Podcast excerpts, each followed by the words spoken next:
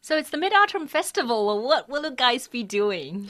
I'll be driving home to my grandma's, and it's gonna take six hours. Not looking forward to that, but I'm looking forward to the greasy mooncakes, which I love. I'm not a big fan of mooncakes. You're not? Oh, it shows that I'm far more traditional than you are, Selha. Actually, I really want to try like the special, almost Western mooncakes. I always I see the advertisements every single year. I've never tried them. so you have no other plans. Well, we do have plans. I mean, we're gonna go see the uh, the Fuerza Bruta. Um, take the kids swimming into the park. You know, I mean, just kind of have a bit of a relaxing uh, three day holiday. Yeah. I'm hearing blah blah blah.